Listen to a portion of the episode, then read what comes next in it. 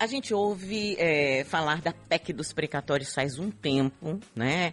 O que tudo que a gente ouve é que essa PEC, essa proposta de emenda constitucional, uma proposta de mudança, de um adendo, né, de um ajuste aí em algum ponto da nossa Constituição, é para garantir um aumento para 400 reais daquele Auxílio Brasil que substituiu aí o Bolsa Família. Mas o que é uma PEC? De verdade. Né? O que, que isso significa dentro do nosso ordenamento jurídico? E por que, que essa PEC, a gente ouviu agora há pouco já falar da, da discussão entre o presidente do Senado, Rodrigo Pacheco, e os líderes do Senado hoje, para promulgar de forma fatiada essa proposta. Quem vai explicar tudo para a gente é o advogado, mestre em Direito Constitucional, professor de Direito Constitucional e de História do Direito, uh, Dr. Luiz Marcelo de Almeida Pereira. Bom dia, doutor Luiz. Bom dia, Silvana. É sempre um prazer vir para cá. Muito obrigado pelo convite. Imagina. Bom dia para os ouvintes também. O prazer é nosso em recebê-lo. Primeiro de tudo, uh, doutor, o que é uma PEC? Como é que a gente traduz isso? É uma, é uma emenda constitucional. É uma proposta, o P da, de proposta de emenda constitucional. Então, a nossa Constituição já. Essa vai ser a, a PEC 113 é, já teve outras 112 mais 8, 120. Então, apesar do número 613, ela vai ser a centésima, vigésima primeira. E quantos artigos tem a nossa Constituição, mais ou menos? Olha, o corpo, o corpo principal da Constituição tem 250 e pouco. Aí tem outros corpos, né? Tem outros, tem as 112 emendas, tem o ato das disposições transitórias é, que ele, tem, ele vai para 115 agora, não, 117 agora, se essa PEC for aprovada. Por que, que a nossa é tão grande quando, por exemplo, a gente tem uma Constituição norte-americana tão sintética, tão pequena? É, é de época. No, a nossa Constituição faz parte de, de, uma outra geração de constituições. Uhum. É comparar uma Ferrari com uma carroça. Uhum. A, a Constituição americana é muito, muito uh, antiga, a primeira Constituição democrática feita e tal. Uhum. E naquela época não, não se faziam constituições como a nossa. Uh, primeiro, por uma questão de, de, de desenvolvimento tecnológico mesmo. Né? Foi se vendo que precisava de, uma, de constituições maiores. E depois que o, o direito constitucional americano também uh, é a soma das decisões da Suprema Corte. Então, somando todas as decisões, a, as cotas raciais, o direito da, dos negros andarem no mesmo ônibus que os brancos, etc. Tal, tudo isso foram decisões, o direito à mulher interromper a gravidez, tudo isso foram decisões da Suprema Corte americana. Isso faz parte do direito constitucional americano. Uhum. Então, o direito constitucional americano é tão grande quanto o nosso. Sim. É só, só que, que de uma outra forma. De uma outra forma. Agora, doutor, é, por que, que houve a necessidade de se fazer uma, uma um ajuste na Constituição para que se pudesse é, adiar o pagamento de precatórios, né? Para se dar esse aumento. E volta a esclarecer aqui, gente. Na verdade, o governo federal é, tinham, tem propostas aí de outras reformas a serem feitas, como as reformas não foram aprovadas, o governo é, sinalizou que a única forma, que o único caminho que ele tinha, é, essa é uma sinalização do governo federal, que o único caminho que ele teria é, seria é, essa PEC do, dos precatórios, né? Mas por que, que é necessário uma emenda, uma mudança na Constituição para o governo falar, ó, oh, devo, não nego, pago quando puder? Exato. Porque é muito, muito importante, Silvana, a, a expectativa dos credores do Estado, porque tem uma coisa importantíssima que é o Estado de Direito. Quando o Estado erra, ele tem que pagar pelo erro dele. Então, é, foi, foi muito bom colocar no artigo 100 da Constituição esse, esse esquema de pagamento dos precatórios. É, porque a gente precisa ter certeza que o Estado vai pagar, porque senão ele fica irresponsável. A gente cria uma situação na qual o direito serve para nós, né, cidadãos, empresas, igrejas, sindicatos, mas não serve para o Estado. Como se ele fosse absolutamente irresponsável pelo, uh, pelo que ele faz. Uhum. E é exatamente por isso que está na Constituição. O, o, é um esquema, que é o precatório, para o pagamento da, das dívidas financeiras do Estado. Isso é muito importante. Né? A gente tem que ter certeza que o Estado vai honrar com seus compromissos. Para a gente poder ter uh, expectativas, inclusive econômicas, né? De, de, de, imaginar como é que a economia vai se organizar e etc. Agora, doutor, é, por que, que demora tanto o pagamento? Quando a gente começou a falar de precatório aqui, É. alguns houve ouvintes é, que mandaram informações de precatórios que estão aí aguardando, pessoas que estão aguardando há 20 anos, que é, o pai morreu, o precatório era do pai, virou herança. Por que, que demora tanto tempo? Ah, Não deveria demorar tanto, Silvana. É, primeiro, as dívidas da União, porque os precatórios existem na União, nos estados e nos municípios. É, as dívidas da União têm sido pagas com é, dentro do prazo. Tá tudo, tá tudo certinho. É, as dívidas dos estados é que às vezes demoram muito e tem muito município que, que deve de uma maneira quase incontrolável. É, e isso é muito ruim, né? Óbvio. É, é- é muito provável que esses ouvintes tenham dívidas de municípios ou dos estados. A União não está atrasada. Vai começar a atrasar agora. E aí, esse atraso que está sendo proposto aí na PEC dos precatórios, é, é de quanto tempo, doutor? Aí é que tem tem uma coisa aí que a gente não sabe. Porque o que, o que eles estão falando, né, o que o artigo 107A da, do, do, do, ato das disposições transitórias vai fazer é dizer, olha, a gente vai pagar até o tanto que era a soma dos precatórios em 2016. Então, havia né, um tanto de precatórios. 2016, a gente- de 2016 para cá, a gente já teve uma inflação grande. É, só esse ano é um dos anos que a gente teve mais inflação desde o tempo do real. É, então, tudo bem, mas não é só isso, né? Porque é, havia menos precatórios realmente em 2016. É, e aí eles dizem aquele é o limite. Então, se- a- o precatório do ano que vem são 90, mil, são 90 bilhões. Tem uma diferença nominal aí de 60 bilhões. É, a gente não sabe até quando vai atrasar, porque eles estão dizendo isso, esse limite de 2016, dos 30 bi, vai servir para o ano de 2022, 2023, 2024, 2025 e 2026. Isso é o que o Senado decidiu. A Câmara tinha decidido que era só para 2022. Então, o Senado então colocou mais quatro anos de atrasos. Esses, esse tempo, esses cinco anos, vão acumular uma dívida imensa que a gente não sabe, não tem a mínima ideia, ninguém tem a mínima ideia de quando, quanto vai demorar para isso ser pago. É por isso que o Supremo vai declarar a inconstitucionalidade dessa PEC. É mesmo? O senhor Vai. acha que a gente vai caminhar assim? Vai. Então, então esse aumento o senhor não acredita que vai ocorrer? Vai ocorrer porque a PEC faz duas coisas. Ah. Ela dá o calote no, nos precatórios. Ela faz cinco coisas, na verdade, mas com relação a esse dinheiro, ela dá um calote nos precatórios e, e ela cria uma nova forma de cálculo do teto.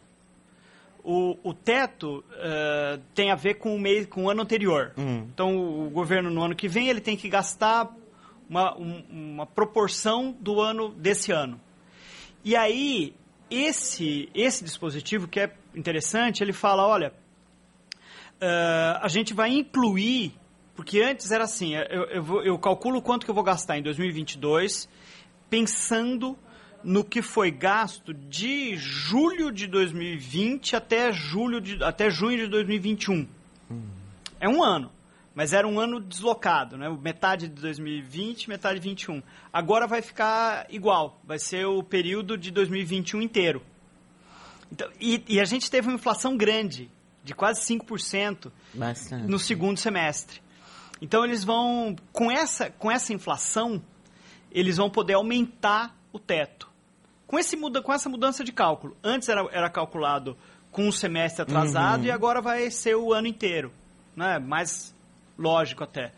Então essa mudança já vai gerar quase 50 bi. O que deve dar para O pagar. que era, inclusive, o- lá atrás, bem lá atrás, É. era o que dos 90 bilhões se dizia que iria ser utilizado de verdade para o Auxílio Brasil, né? Para que fosse 400. E aí o restante ia para alguns ajustes de, ligados ao salário mínimo. Depois houve aquela fala do presidente de que ele pretendia reajustar os valores dos salários dos servidores, o que já caiu por terra, né? Também. Mas explica um pouco melhor para a gente, doutor Luiz Marcelo de Almeida Pereira, por que, que o senhor acredita que o Supremo vai derrubar essa PEC? Veja, é, a gente. Veja, falando do futuro, Sim, né? É, futuro, é, sempre um exercício de futurologia e análise, né? É. A verdade é essa. Mas quais seriam aí as, as possibilidades, é, né? Tem uma, tem uma coisa muito importante que são as cláusulas pétreas, que é a cláusula pétrea, que é o artigo 60, né? E os direitos fundamentais estão dentro da cláusula pétrea. É, é, que é o que não é mutável, é isso. Exatamente. Não dá para mudar dentro é, da Constituição, é, a não ser que você faça uma outra Constituição. Exatamente, muito bem. Já ia te dar meio ponto se fosse minha aluna. é, e a cláusula pétrea que está sendo, né, o pedaço do artigo 5 aí que está sendo ofendido é o direito adquirido. Hum. As pessoas adquiriram direito a receber aquele dinheiro daquele jeito que era quando, eles, quando elas foram. Uh, quando elas receberam a sentença. Hum. Trânsito em julgado. Eu tenho direito a isso. Ou seja, poderia valer a partir do que fosse julgado agora, Exatamente. digamos assim, né? Mas não para o que já está resolvido, o que já está lá para ser pago. Exato. Hum. E, e, e assim, a gente tem uma jurisprudência firmona do STF nesse sentido. Ele já decidiu outros casos desse jeito. Não é a primeira vez que se tenta dar calote.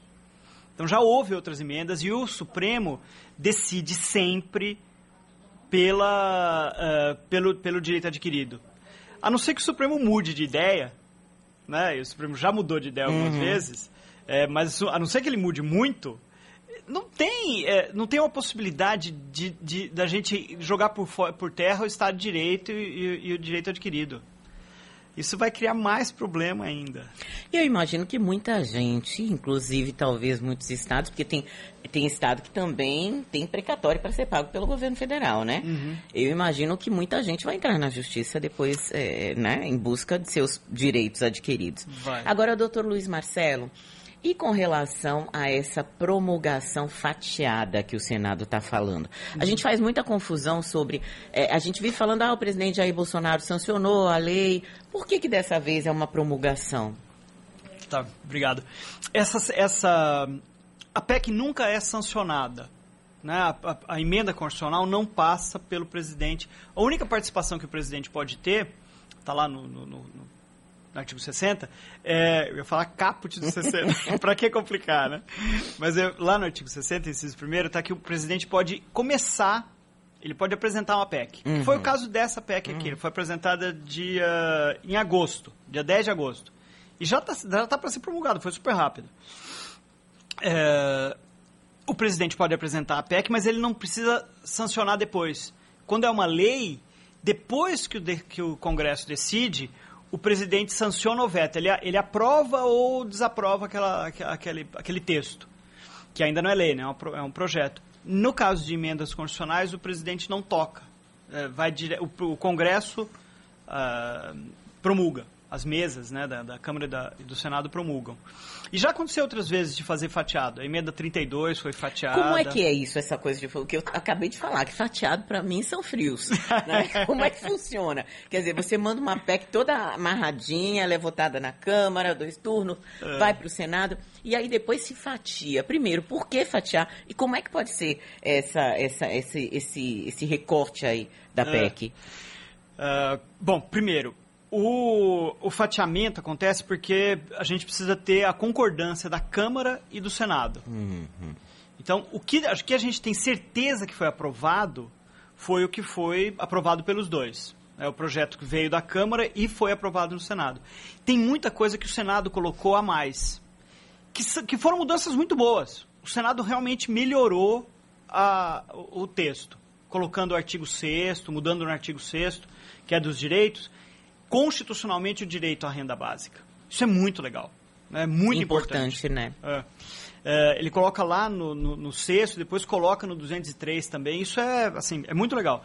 É, mas o Senado mudou algumas coisas. E aí a Câmara, quando volta para a Câmara, a Câmara pode decidir só ela só pode tomar uma de duas decisões. Ou ela finca o pé e aprova do jeito que o Senado. Do jeito que a Câmara mandou para o Senado, ou ela aceita integralmente todas as modificações feitas pelo Senado. Ela não pode escolher. Hum. Então a Câmara. O que... Aceitar parcialmente, por exemplo. Exatamente. Ela não pode pegar só um pedaço. E essa PEC é gigantesca. Então eles iriam mandar para a Câmara de volta pedaços dessa PEC, é isso? Que podem ser, enfim, aprovados pela Câmara completamente, esses pedaços, para que sejam promulgados. É, ela vai aprovar. A Câmara promulgaria, a Câmara e o Senado promulgariam tudo que foi aprovado, tudo que saiu da Câmara e foi aprovado pelo Senado. Hum aquilo que saiu da Câmara e foi reprovado pelo Senado, ou o que foi aprovado pelo Senado e ainda não passou pela Câmara, ou seja, o que é dos, dos dois, só dos dois, não seria aprovado agora. Só, volto a dizer, o que é de concordância dos dois. Uh, e depois, e, né, no ano que vem, eles voltariam, a Câmara voltaria a decidir uh, se, se, se, se, aprova ou rejeita as alterações feitas pelo Senado. Ah, aquela alteração, eu não lembro quem é que propôs, doutor, uhum. com relação a tornar o Auxílio Brasil é, permanente. É do Senado? É do Senado. Ou seja, Essa então é, é, existe uma pendenga aí. É. Mesmo que seja aprovada a fatiada, a gente não sabe ainda se esse auxílio será até dezembro do ano que vem ou se ele será um auxílio permanente. Aí é que tá o que o Senado está fazendo é dizer vai haver um programa de renda básica. Hum. Mas ele não diz se esse programa é nos termos do Auxílio Brasil uhum. ou nos termos da, do Bolsa Família, que são programas muito diferentes. As uhum. pessoas, né, é, é, obviamente que um substitui o outro e a gente pensa, olha, são iguais. Não são iguais, eles são muito diferentes na forma de, de, de escolher quem vai receber, tanto que o, o, Bolsa Família, todo o banco de dados do Bolsa Família foi jogado no lixo. Décadas de desenvolvimento desse banco de dados e agora está sendo criado um novo banco com novos critérios. Mas o que, que mudou assim na essência, doutora? A gente fica é, assim, é, a gente fala bom, são pessoas muito pobres, que têm uma renda per capita baixa dentro da família, que precisam levar as crianças para a escola. Tem mais alterações além Agora, disso? por exemplo, a escola já não entra. É mesmo. É. Então é só. Uma então pena, é, né? É uma pena. Porque é, eu não vejo outro caminho para você mudar de vida. Claro, é óbvio. Né? É, ou isso é. ou ganhar loteria. É, é. E aí, assim, né, para é. você ter dinheiro, você precisa ter dinheiro para jogar na loteria, Exatamente, é. Né? Nossa, certíssimo. É, Concordo que pena, contigo. Que pena. É, e, e o Bolsa Família tinha algumas... Uh, alguns critérios de para ele, para o próprio esquema né, do Bolsa, ver se as metas estavam sendo atingidas uhum. ou não. Uhum. Isso falta. Fazer uma autoavaliação. Uma autoavaliação. Isso é super importante para políticas públicas. Né? Claro. Né? Quando a gente estabelece uma política com metas que, que serão avaliadas, a gente vai reajustando o, o... Até porque senão a gente, a gente faz aquilo que a gente acredita e vai continuar fazendo com, né, de, de, de de olhos fechados, de digamos olhos assim, fechados. sem saber o que mudou, né? É. Estava até conversando com o um ouvinte sobre isso, ele pedindo o hospital em Alagoinhas, e eu perguntei para ele sobre a policlínica de lá, né, que eu lembro que foi inaugurada. Ele falou: "Não, tudo bem, é ótima, funciona, mas a gente precisa de internação aqui e lá não tem". Ah. Então, é, é, essa, essas coisas, né, que você fala, se tem você não né? vai, é, ele diz só tem, mas que é pouco para a uhum. região, né, para atender a região é. inteira. Tá certo, quero agradecer muito aqui a aula que a gente teve com o doutor Luiz Marcelo de Almeida Pereira, ele que é advogado, é mestre em Direito Constitucional, é professor de Direito Constitucional e também de História do Direito. Doutor, muito obrigada, viu? Um bom dia para o senhor. Eu agradeço muito, de novo, o convite, a oportunidade né, de falar sobre Direito Constitucional, que é uma delícia. Ah, é muito bom. É o meu predileto.